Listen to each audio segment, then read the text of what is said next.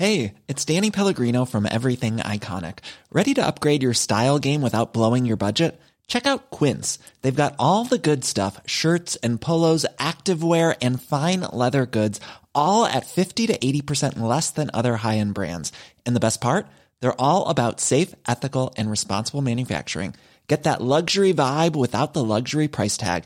Hit up quince.com slash upgrade for free shipping and 365 day returns on your next order. That's quince.com slash upgrade. Porque el mundo actual no se entendería sin la economía y los negocios.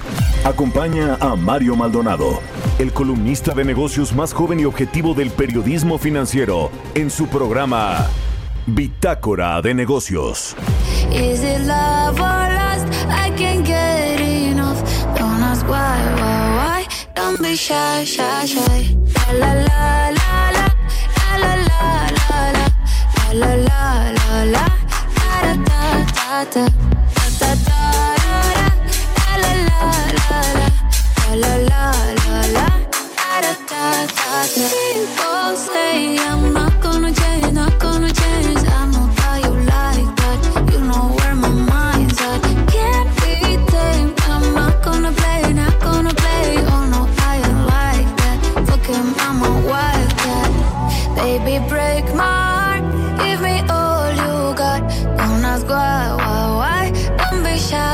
Is it love or lust? I can't get enough. Don't ask why, why, why. Don't be shy, shy, shy.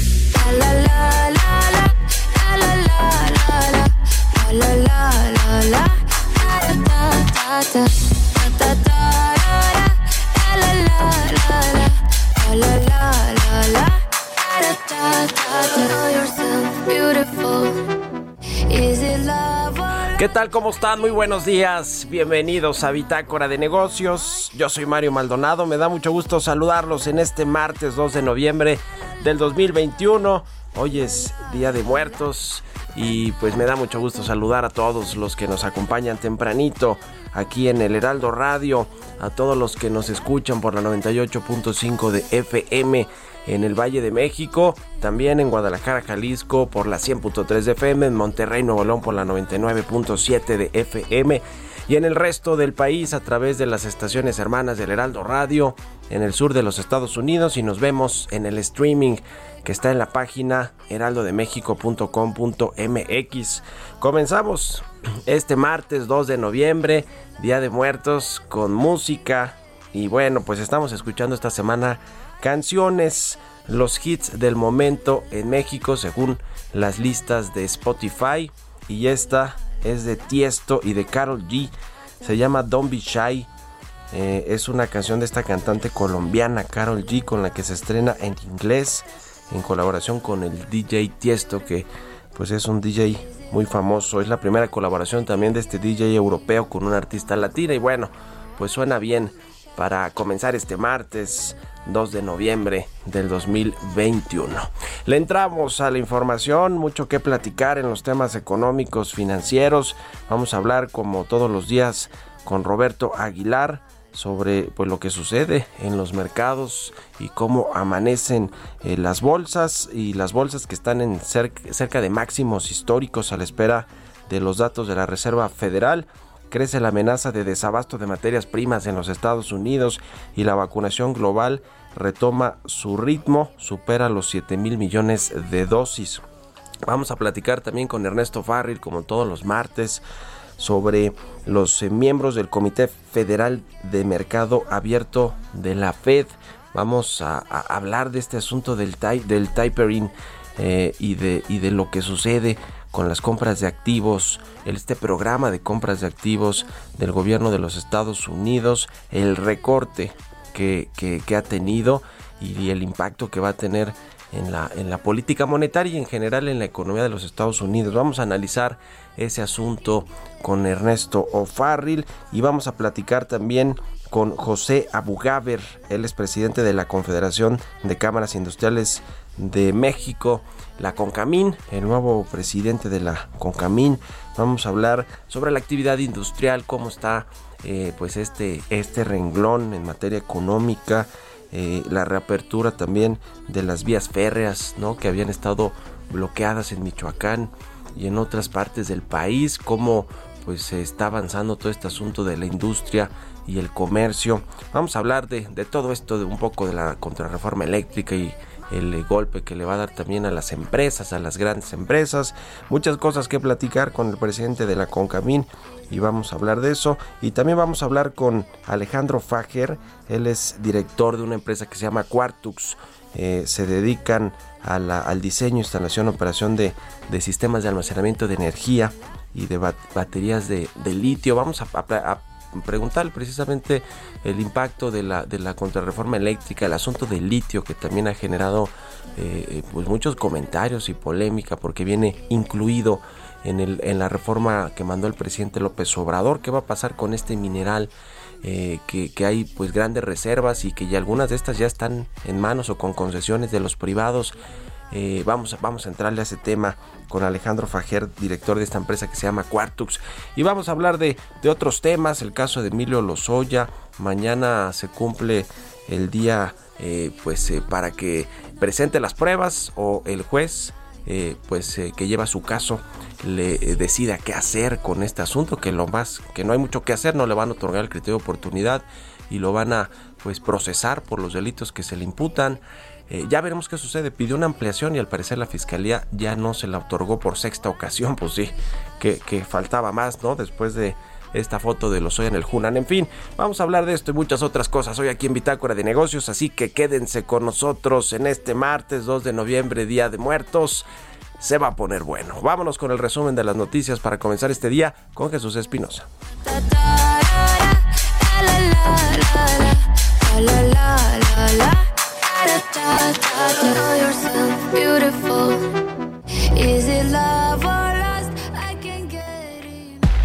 El resumen. De acuerdo con la encuesta del Banco de México, analistas del sector privado aumentaron a 6.63% de 6.28 previo su expectativa de inflación para el cierre de 2021 y disminuyen a 6.0% su estimación de crecimiento económico, ambos para el cierre de este año. Las remesas que enviaron los connacionales a México ascendieron a 37.334 millones de dólares a septiembre de este año, lo que implicó un crecimiento de 24.6% anual respecto al mismo periodo previo con 29.965 millones de dólares, acumulando 17 meses consecutivos con incrementos desde mayo de 2020. El Poder Judicial negó a las empresas privadas la suspensión contra el límite de precios de gas LP impuesto por la Comisión Reguladora de Energía. La decisión fue tomada por el Juzgado Segundo de Distrito especializado en competencia económica, telecomunicaciones y radiodifusión como parte de una solicitud de amparo promovida por las empresas Gas del Atlántico, Supergas de los Altos y Estación de Gas LP Victoria. La Comisión Nacional Bancaria y de Valores avanza en el proceso de la regulación de las fintech al sumar dos entidades con la autorización de LanaPay y por cuánto. De acuerdo con el diario oficial de la Federación, LanaPay fue autorizada para organizarse y operar como una institución de fondos de pago electrónico bajo la denominación LanaPay México SADCB, institución de fondos de pago electrónico y un capital social inicial de 48 millones 265 mil 20 pesos. Sergio Ernesto Casanueva fue nombrado como nuevo director general de la Casa de Moneda de México a propuesta del secretario de Hacienda y Crédito Público Rogelio Ramírez de la O, con el objetivo de identificar medir, monitorear, limitar, controlar y revelar los peligros a los que está expuesto el Instituto Mexicano del Seguro Social. Su Consejo Técnico aprobó la creación de la Comisión de Riesgos Financieros y Actuariales. El director de finanzas del Instituto, Marco Aurelio Ramírez Encorso, propuso la creación de la comisión por instrucciones del director general del Seguro Social. Bitácora de negocios en El Heraldo Radio. El editorial.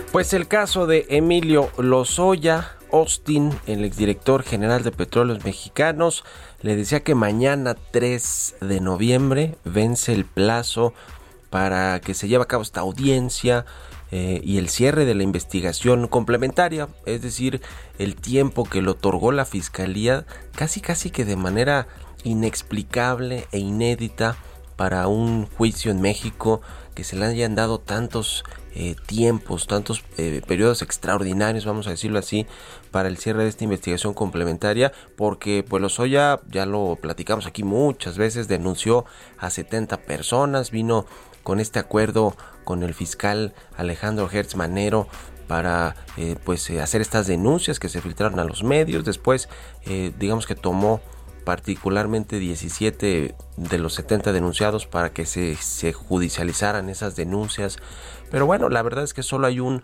una persona en, eh, pues sometida a juicio, a proceso y en la cárcel, aunque no está sentenciada, está siguiendo su proceso jurídico, es el eh, ex senador panista Jorge Luis Lavalle, que es una persona chiquitita y, con todo respeto al senador o al ex senador, pero pues para todos los que embarró Emilio Lozoya, los expresidentes, tres expresidentes, los secretarios de Estado, otros legisladores de mayor rango, dos, tres por lo menos son gobernadores actualmente de los que denunció. En fin, eh, no, no, no ha podido presentar las pruebas Emilio Lozoya y se vence mañana este, este plazo eh, la quinta vez que le extienden el, plazo de tres meses, de dos o tres meses para que presente información o pruebas que puedan llevar a que se judicialicen las denuncias, las carpetas contra los que denunció. Eh, Lozoya no eh, le aceptaron en la fiscalía ahora sí darle más tiempo al exdirector de Pemex para reunir las pruebas y todo parece ser que este 3 de noviembre comenzará ya a, pues a debatirse entre la fiscalía y el juez eh, que, que, lleve el caso, que lleva el caso de Lozoya, los abogados de Lozoya, qué va a pasar con él. Lo más eh, pues seguro es que se quede él en la cárcel porque no pudo presentar pruebas para otorgarle, que se le otorga el criterio de oportunidad y entonces pues tendrá que enfrentar los, eh, los, delitos que se le imputan o por los que se le acusan o por los que está sometido a un juicio a esta especie de libertad condicional que lleva más de un año Emilio Lozoya.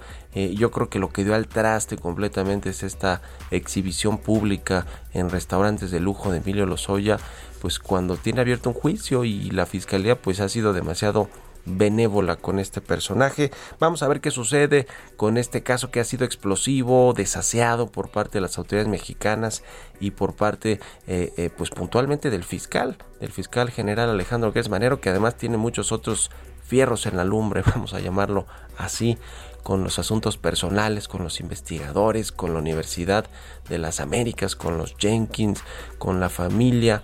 Híjole, qué cosa. Se le, se le está juntando la chamba al fiscal y pues parece ser que esta de los Lozoya, el presidente ya está enojado porque no avanza. Veremos qué sucede, que yo creo que va a ser eso. Lozoya se quedará en la cárcel. ¿Ustedes qué opinan? Escríbanme en Twitter, arroba Mario Mal y a la cuenta arroba Heraldo de México. Economía y mercados. Roberto Aguilar ya está con nosotros, como todos los días tempranito, aquí en Bitácora de Negocios. ¿Cómo estás, mi querido Robert? Muy buenos días. ¿Qué tal, Mario? Me da mucho gusto saludarte a ti y a todos nuestros amigos. Fíjate, si hay una noticia que pudiera como resumir todo el tema de las cadenas globales, el desabasto de los microprocesadores, pues es el de los videojuegos, Mario, porque justamente hablando de una coyuntura de mayores ventas en el fin de año, pues acaba de dar a conocer a través del diario financiero Nikkei que Nintendo, este gigante de los videojuegos en el mundo, va a reducir su producción prevista de, la de las consolas de videojuegos Switch en 20%.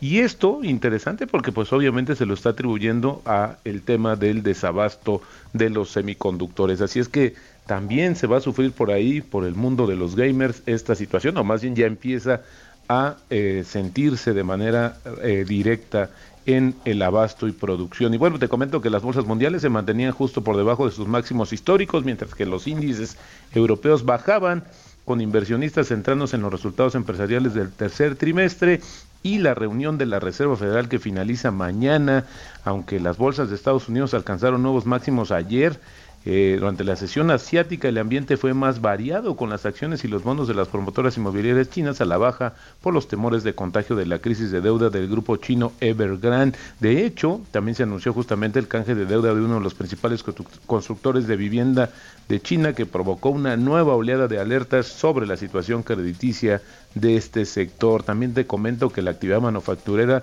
se mantuvo fuerte en la zona euro el mes pasado, pero los cuellos de botella en las cadenas de suministro y los problemas logísticos dispararon los insumos y frenaron el crecimiento.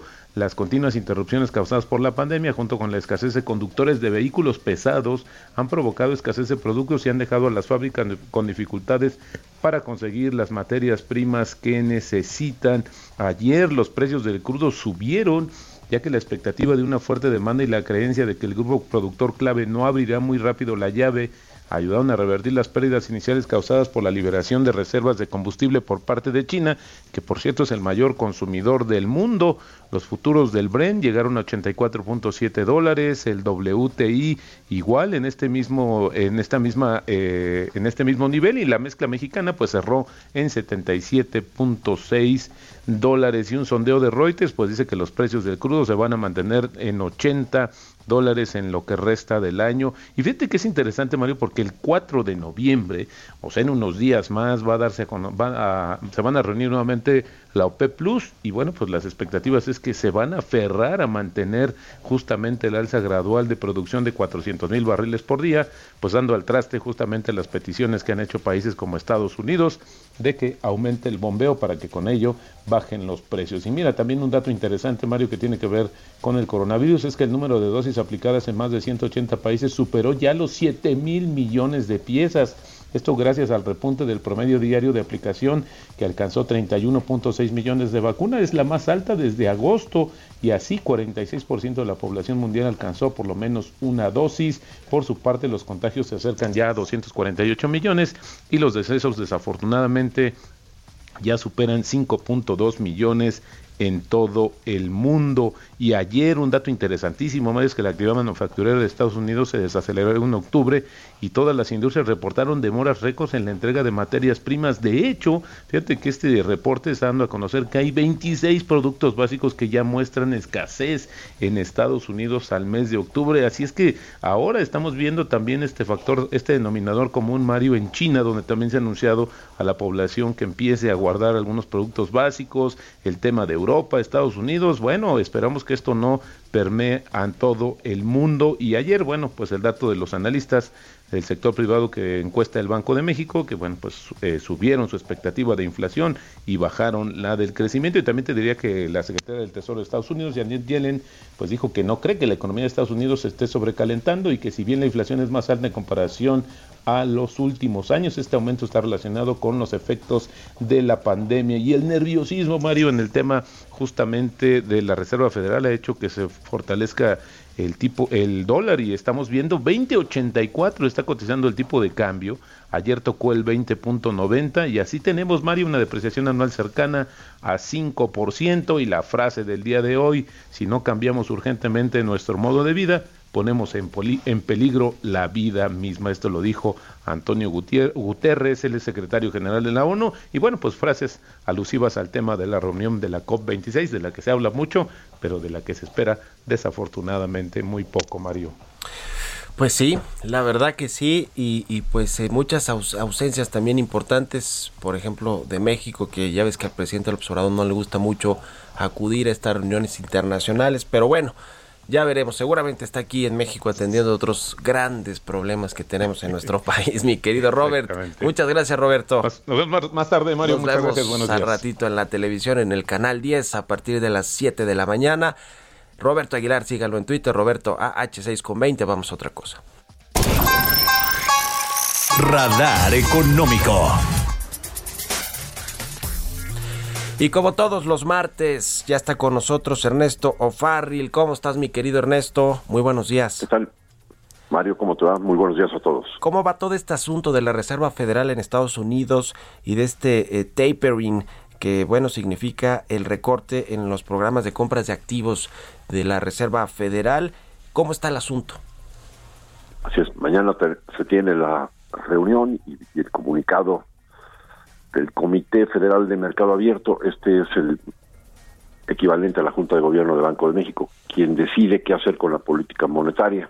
Esta política monetaria tiene extrema, como las que se usan ahora por parte de los bancos centrales de los países ricos, tienen dos principales componentes. Uno es la tasa de interés que la mandan al piso o a negativo, y la segunda esos programas de compra de activos a que bien haces referencia y que es la manera en la que se crean eh, dinero, ¿no? En la que se crean dólares o se crean euros o se crean yens. Y pues las fases que tiene esta política monetaria extrema es que primero cuando, por ejemplo, ocurrió la pandemia, bajan las tasas al mínimo o a negativos, avientan estos programas de compra de activos y la segunda fase es la fase en la que la tasa de interés la dejan en, el piso o negativo, pero empiezan a anunciar que van a ir recortando el programa de compra de activos o de compra de bonos. El Banco Central compra, le compra bonos del gobierno americano, por ejemplo, a los bancos. Sí. Y a cambio, pues les da dinero. Y esa es la manera en la que se inyecta el dinero. Bueno, pues eh, ese programa está en 120 mil millones de dólares mensuales, una barbaridad. Y es probable que mañana veamos un anuncio de un primer recorte de este programa para que en lugar de 120 mil sean, por ejemplo, 100 mil. En la cantidad que van a recortar es muy importante porque de eso depende lo que todos los analistas vamos a ver de para cuándo pudieran empezar a subir las tasas de interés. Y cuando las políticas monetarias extremas están empezando, es decir, cuando se baja la tasa y se, y se empieza a crear dinero en cantidades importantes, sobre todo por parte de la Reserva Federal, todo esto impacta a todos los mercados, no nada más los mercados financieros, de bonos, de divisas, de acciones, también impacta a los mercados de materias primas en la medida que un exceso de dólares hace bajar al dólar, los precios de las materias primas en términos de dólares se suben. Y tienes también un efecto de que las tasas de interés, como hay un comprador enorme todo el tiempo de bonos del gobierno mexicano, del gobierno americano, pues hace que bajen las tasas de largo plazo también. Y las los precios de las acciones pues se suben. Sí. Y ahora vamos a ver el movimiento opuesto. Sí, sí, sí. Eso es lo que probablemente vamos a ver en esta fase. Todo esto, ¿cómo, cómo le impacta a México desde el punto de vista pues, de la política monetaria que sigue el Banco de México y también pues del, desde el punto de vista... Bueno, eso va a favorecer a que el Banco de México siga subiendo su tasa de interés. Sí, sí, sí, sí que no, no, no, no les gusta mucho aquí a los gobiernos, ¿no? Que suban las tasas porque de alguna manera frenan. Los, gobiernos normalmente se oponen a que los bancos centrales suban las tasas. Sí. Eh, eso ha sido de toda la, toda la vida, ¿no? Así es. Pues ya, ya lo veremos, eh, pero importante siempre, obviamente, lo que diga la Reserva Federal, porque pues es un espejo también de cómo se ven los otros bancos centrales en el mundo, los de países emergentes como México, y pues sí, ya veremos eh, lo que sucede. Y además de todo, ya el próximo año pues ya estará eh, eh, el Arturo Herrera, ¿no? Si es que todo va bien como, gobernador del Banco Central mexicano. Así es. Nada más algo que quería agregar rápido. Hace 10 años o 11 años, el que era el presidente de la Reserva Federal aquel entonces, Ben Bernanke, de repente sorprendió al mercado y, y hizo el anuncio de que iba a empezar a, reducir la cantidad de dinero que se estaba creando. A eso le llamaron el tapering. Sí. Y como fue muy sorpresivo, fue un tape, tape tantrum porque generó un caos en los mercados, las tasas se subieron de largo plazo del 1 al 3%. Sí, sí, sí. Pues interesante, un abrazo Ernesto, gracias, buenos días, vamos a la pausa. Continuamos en un momento con la información más relevante del mundo financiero en Bitácora de Negocios con Mario Maldonado. Regresamos. Estamos de vuelta en Bitácora de Negocios con Mario Maldonado. Is it love or lust? I can't get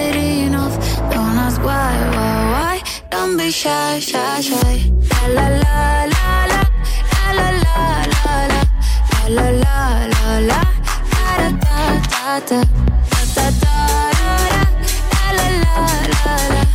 la la.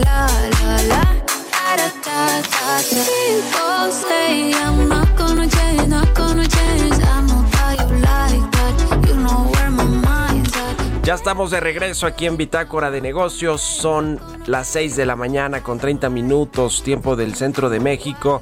Y regresamos escuchando un poco de música escuchamos esta, eh, estamos eh, poniendo canciones de los playlists, de las listas de Spotify en México, las, las canciones más escuchadas. y entre esas está esta del DJ europeo Tiesto y la cantante latina Carol G. Se llama Don't Be Shy y la estamos escuchando. Eh, I'm Sandra, and I'm just the professional your small business was looking for. But you didn't hire me because you didn't use LinkedIn jobs. LinkedIn has professionals you can't find anywhere else, including those who aren't actively looking for a new job but might be open to the perfect role, like me. In a given month, over 70% of LinkedIn users don't visit other leading job sites. So if you're not looking on LinkedIn, you'll miss out on great candidates like Sandra. Start hiring professionals like a professional. Post your free job on linkedin.com/achieve slash achieve today. aquí en Bitácora de Negocios. Vamos a otra cosa.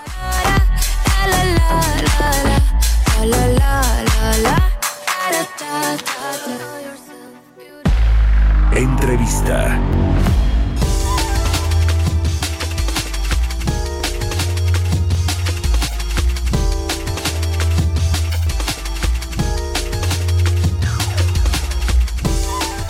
Y bueno, les platicaba al inicio del programa que eh, vamos a, a- a, pues a platicar justamente con el presidente de la CONCAMIN, el presidente nacional José Abugabra, a quien me da mucho gusto saludar. ¿Cómo estás, José? Muy buenos días. Muy buenos días, Mario. ¿Cómo estás? Todo bien, muchas saludarte gracias. Eh, todo tu auditorio. Igualmente, buen martes, 2 de noviembre. No, no, espero que no te hayamos eh, agarrado ya a mitad de, del puente o algo, o algo pues, po- por, el estilo, José, pero, pero te agradecemos estos minutos aquí tempranito en el Heraldo Radio. Eh, eh, pues va- varios Gracias, temas que, que platicar. Quisiera comenzar eh, con, con, con el asunto de cómo, cómo están viendo la economía. Com- eh, comenzamos el, eh, digamos, este, entramos a este último trimestre del año con algunos datos de que se está desacelerando la recuperación económica. Tuvimos el viernes pasado el dato del PIB al tercer trimestre con una caída ligera. Eh, ¿Cómo va el sector industrial, el, el sector manufacturero eh, con, con respecto a cómo vamos a cerrar el año? Mira, Mario, antes que nada, no, no me agarraste ningún puente, aquí estoy a la orden, atento en temas industriales, ¿eh? gracias. Este, te saludo. La recuperación del sector industrial, pues bueno, considerando que los últimos meses el sector secundario ha perdido dinamismo como afecta al sector automotriz y, como, y bueno, te puedo decir que lo que el dato que INEGI nos ha estado dando en el tema de la recuperación, pues creció 9.1% el sector en tema de industrial a de enero a septiembre del 2021. Eso es un buen dato, ¿sí? este, pero bueno, tú sabes todo lo que la pandemia nos ha alcanzado y así es como lo llamamos nosotros en el sector industrial. Nos ha afectado en varios rubros. También el menor ritmo de crecimiento de Estados Unidos, los problemas que tú has visto el suministro de chip y componentes eléctricos que han afectado a los sectores como la automotriz y fabricantes de pantalla electrodomésticas, maquinaria y equipo. Tú sabes que somos altamente exportadores en esos rubros y eso pues, ha bajado el movimiento industrial Eh, y eso nos da graves problemas a nosotros porque tú sabes que somos dependientes de Estados Unidos, nos guste o no. Yo traigo un programa en donde queremos apostarle al mercado interno sobre todas las cosas porque es el que nos va también a ayudar, pero como somos dependientes de la exportación, esto nos pega. Entonces también, acuérdate que traemos un problema hoy en día con los contenedores, cuando antes costaban 2.500 dólares traerlos de cualquier parte del mundo, hoy nos cuesta más de 15.000, 14.000, o hasta ya te ponen un sistema express que nunca había habido, que te cuesta 2.000 dólares más, por traer el producto aquí y tenerlo rápido en tu planta. Todos esos temas, que aunque suenen a veces tan sencillo, magnifícalos y nos da un grave problema. ¿sí? También, para ser preciso, los productos textiles, excepto prendas de vestir y equipos de transporte, nos ha dado problemas con los insumos y también esas líneas han dado graves problemas. La madera, productos derivados del petróleo y el carbón muestran, un, bueno, muestran cierto crecimiento, pero ahí va más o menos la, la economía, pero nos ha afectado. Imagínate un chip la gran escala que tiene algo que no tiene, tiene yo que el tamaño de un centímetro, ¿no? Nos ha afectado computación, Sí, eh, sí, en sí. aparatos eléctricos, varias cosas dependemos de eso, ¿no? Entonces, pero pero ahí va, eh, eh, hay que ser optimista, ese crecimiento que nos dice el INEGI nos da un dato interesante de que hay impulso económico, ¿no? En los demás sectores.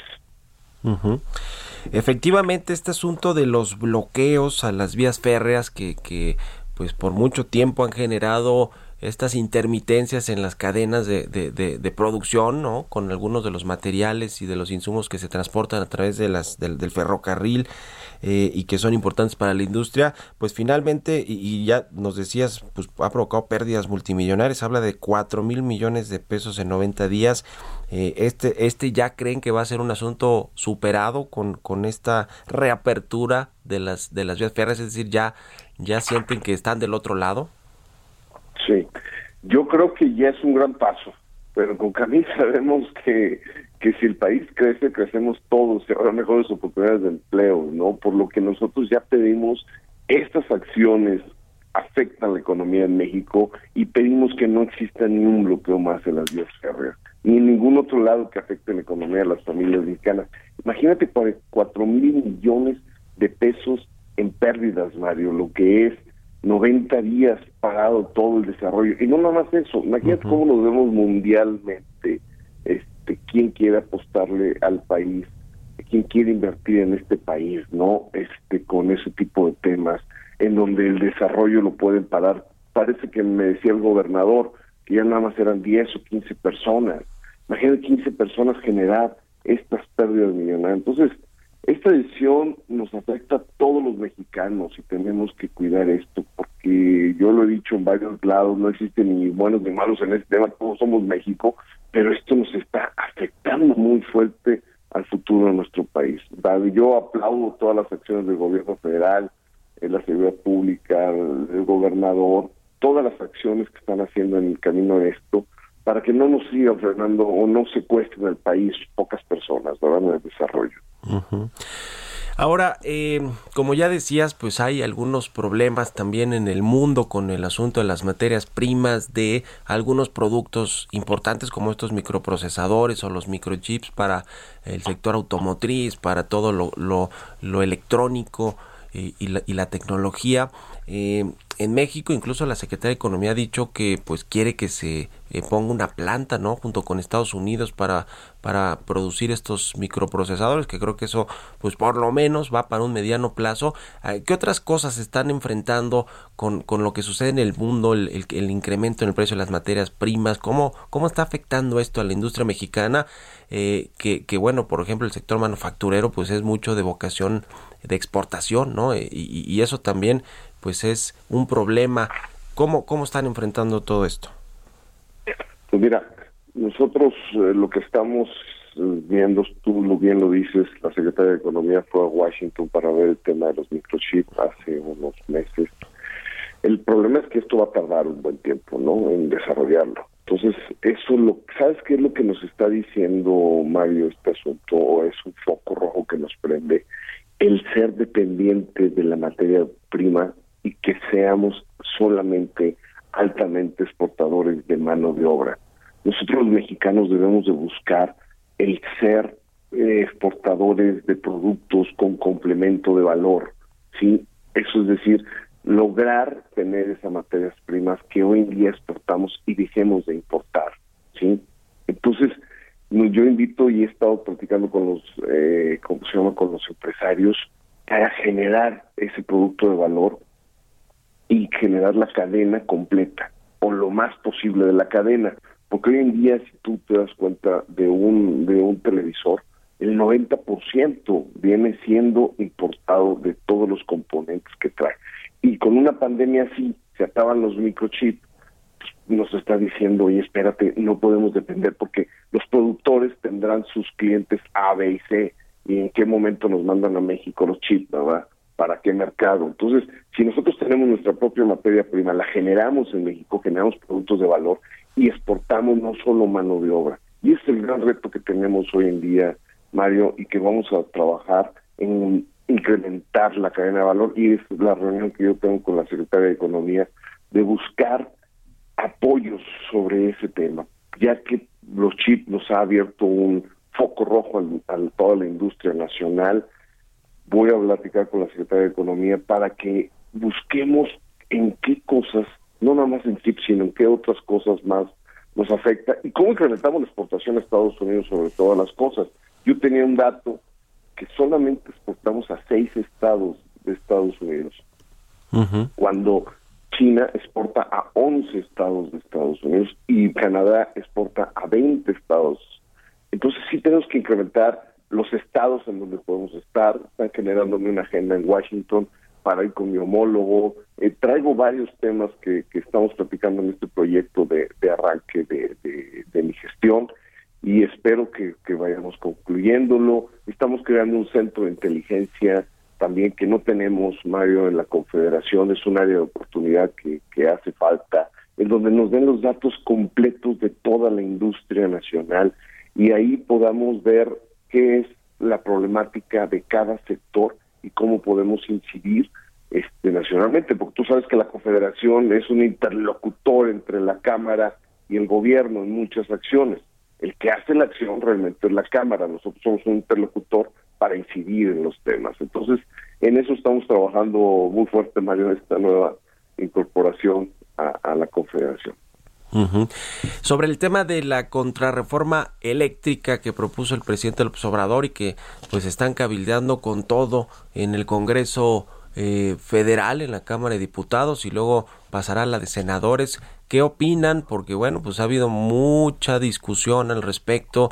Eh, eh Manuel Vallet ha defendido eh, a capa y espada esta, esta reforma o contrarreforma del sector eléctrico en las comparecencias, eh, lo mismo el presidente López Obrador, los consejeros de la CFE, ¿cómo lo ven en la CONCAMI? Porque pues la iniciativa privada eh, creo que ahí sí casi casi que están unidos en que no, no ven bien esta contrarreforma. Estados Unidos también ya reveló el Departamento de Energía un análisis sobre los costos eh, para el medio ambiente, para el, los, eh, las empresas o los usuarios finales de la CFE si pasa esta contrarreforma. ¿Cómo, cómo lo ven en Concamín? Mira, Mario, como lo he externado en varios foros que he tenido la oportunidad, es, es un grave problema para la industria si esta reforma pasa.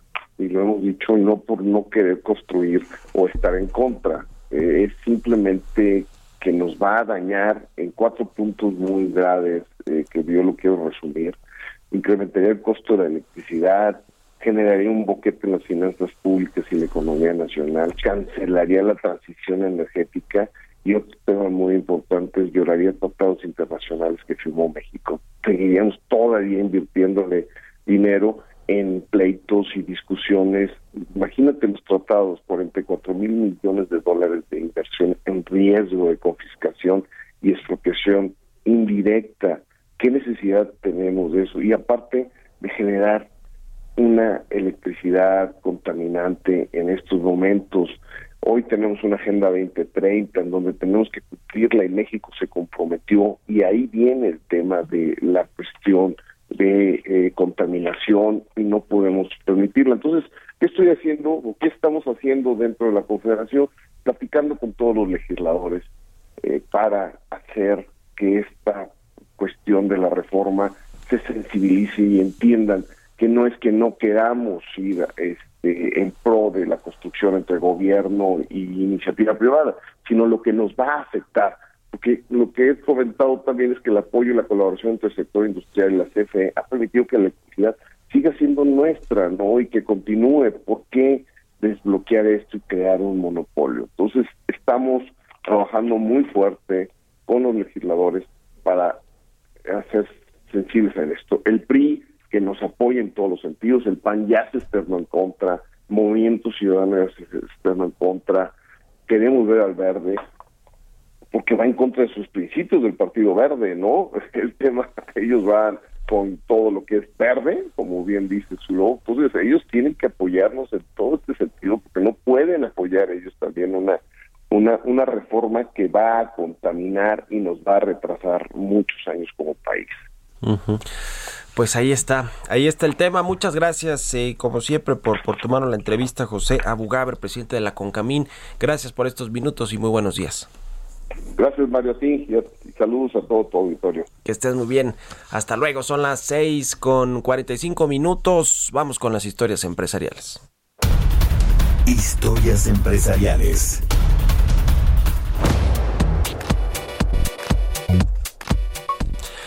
Bueno, pues eh, tras este anuncio que hizo Facebook, su, su, su, presidente o su CEO, Mark Zuckerberg, de que pues se cambió el nombre, la identidad de esta de este enorme corporativo que posee varias redes sociales, entre ellas las de ese mismo nombre, la de Facebook, pues a pesar de que lo hizo con este video muy explicativo de lo que significa el metaverso y que, y que Facebook pase de llamarse Facebook a Meta, pues siguen las críticas y hay quienes lo ven como un intento de lavar de lavarse la cara con este cambio de imagen corporativa. Vamos a escuchar esta pieza que preparó Giovanna Torres.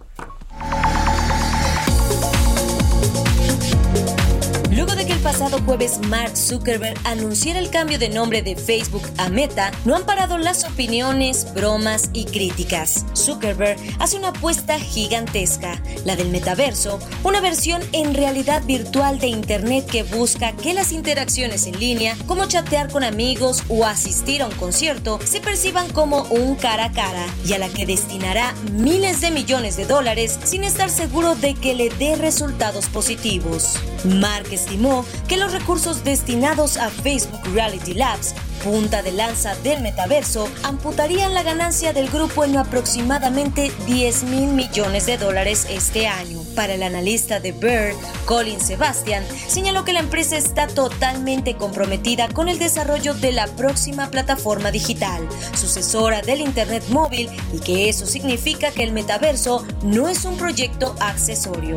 Para algunos, este cambio de nombre lo han señalado como un intento de lavado de imagen. Después de las fuertes semanas del conglomerado por la filtración de los archivos de Facebook, que según la responsable, la ex empleada Frances Haugen, exponen que la compañía puso repetidamente el crecimiento por encima de la seguridad de sus usuarios. Mientras que para el reportero de tecnología de Norteamérica de la BBC, James Clayton, considera que esta estrategia de Facebook parecería que intenta desviar la atención lejos del torrente de noticias negativas que figuran sobre la empresa. Para muchos entusiastas de la tecnología, el metaverso podría ser el futuro del Internet. Para Bitácora de Negocios, Giovanna Torres.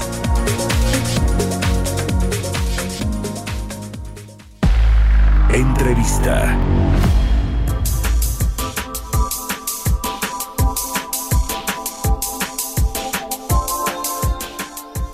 Bueno, vamos a platicar ahora con Alejandro Fager. Él es director de una empresa que se llama Quartux y me da mucho gusto saludarte. ¿Cómo estás, Alejandro? Buenos días. Muy buenos días, Mario. Muchas gracias por el espacio. Platícanos primero un poco de Quartux, a qué se dedica, cuándo nació, para entrar en materia en, en, lo que pues tiene que ver con este asunto de la energía y de, y de las, los cambios legales que se pretenden por parte del gobierno. Cuéntanos, por favor. Claro, te platico. Mario, eh, Quartus es una empresa que nace a raíz de la reforma en 2014, eh, cuando vemos nosotros una gran área de oportunidad en, el nuevo mercado de eh, modificar perfiles de generación y de consumo a través de baterías de ion litio y a través de un software de control que le dice a la batería cómo cargar y cómo descargar energía de tal forma que genere un beneficio a los usuarios finales y al generador de la electricidad. Eh, empezamos eh, bajo ese esquema en un principio y después vimos una gran área de oportunidad y un gran beneficio eh, al meter este, este tipo de baterías de ion litio a clientes industriales y comerciales, quienes son los que consumen alrededor del 75% de la electricidad del país. Y vimos que a estos usuarios les están cobrando de forma horaria. Eh, de hecho, alrededor del 40% de, de su recibo se lo están cobrando por eh, unas tres horas en promedio al día, eh, alrededor de un 10%, por, lo que representa alrededor de un 10% de su consumo. Y pues vimos que en este horario, que es el, el, famoso horario punta, el horario caro, de 6 a 10 de la noche, vimos que el, el poder meter baterías y, modificar el consumo, el perfil de consumo de estos clientes, pues se genera no solo un beneficio hacia el cliente eh, en cuanto a un ahorro, pero también un beneficio hacia, hacia la red eléctrica y hacia CFE, porque esos horarios pues son los horarios los horarios críticos, los horarios donde todos entran y, prenden luces, empiezan a, consumir y por lo tanto las, las redes eléctricas se vuelven muy frágiles, se estresan mucho y a nosotros estar utilizando energía que cargamos en la mañana en los horarios más baratos y en los horarios de generación más limpios y utilizando esa energía en, en este horario punta, en este horario caro, eh, pues ayudamos a, la CFE también de, la misma forma a desestresar su red eh, en, en, este en este periodo tan crítico. Y también evitamos el, el tema de los de los apagones para el cliente. Entonces también estamos asegurando suministro una seguridad de suministro para el para el cliente no para el para el industrial. Cómo ves en particular el tema del litio porque en esta iniciativa de reforma o contrarreforma del sector eléctrico el presidente López Obrador y me imagino ahí que Manuel Barlet y todos los que pues eh, eh, redactaron esta iniciativa pues habló del tema del litio en esta eh, pues iniciativa pues se, pretende que eh, el gobierno incluso eh, pueda crear una empresa más o menos como Pemex para que eh, lleve lleve a cabo todo el proceso pues de extracción de este de este mineral que es muy importante. Y además se habla ahí de que pues tiene un valor muy grande no en términos de, de, valor de, producción y de, y de venta final según pues los, los estudios que se han presentado. El presidente del observador dice que ya no se van a dar concesiones para explotar minas donde hay litio. ¿Qué opinas de lo que de todo esto que sucede? Porque como bien dices, pues es un eh, eh, metal, pues un, un, mineral que se utiliza en las baterías de los autos, por ejemplo el caso de Tesla, que creo que también ha estado interesado en venir aquí a México a, a, poner una, una planta y abastecerse de litio. En fin, ¿qué, qué, opinas de todo esto? Digo, el, el, tema del litio es eh, a, la par de todo el tema de la reforma eléctrica, el, el, tema del litio es muy importante por justo lo que mencionas. Eh, es, es un material que es esencial para un mercado emergente como lo es el de los coches eléctricos, en donde la materia prima más importante es el litio porque las baterías están hechas de este, de este material. Eh, afortunadamente en México tenemos, de hecho, el yacimiento más grande del mundo ahí en, Bacanora, en Sonora, y como ese tenemos varios yacimientos, y es importante, eh, pues, sí desarrollar eh, este material en, en, su producto final. Afortunadamente en México existe el ecosistema eh, no solo de, eléctrico que permite eh, tener la capacidad de, transformar ese material, esa materia prima en el producto final que es una batería, pero también existe una mano de obra barata y estamos ubicados en una posición eh, geográficamente en, una, en una ubicación que, que nos permite ser exportadores natos hacia un mercado tan grande como lo es el de Estados Unidos, donde el mercado de coches eléctricos ya va a rebasar en, en ciertos años el, el, mercado de coches eh, de, combustión interna. Eh, entonces, lo que se haga en este momento para el desarrollo de ese de ese mercado, de ese de ese negocio, va a ser esencial porque al final del día va a ser, eh, pues, no, no diría que el próximo Pemex, pero sí un mercado muy grande y sí se necesita un, un, un desarrollo muy importante eh, desde la parte de eh, inversión eh, y hasta hasta la parte del, de la producción y exportación hacia hacia Estados Unidos o hacia otros países. Sí, pues muy muy interesante a ver si luego nos echamos otra plática más más larga. Ahorita se nos acaba el tiempo, pero te agradezco mucho Alejandro Fager, director de Quartux por por estos minutos y muy buenos días. No, gracias, gracias Mario, gracias a tu audiencia. Que, estés, muy, bien. hasta luego. Y gracias a todos ustedes por habernos acompañado este martes aquí en Bitácora de Negocios. Se quedan en el Heraldo Radio con Sergio Sarmiento y Lupita Juárez. Nosotros nos vamos a la televisión, al canal 10, a las noticias de la mañana y nos escuchamos aquí mañana en punto de las 6. Muy buenos días.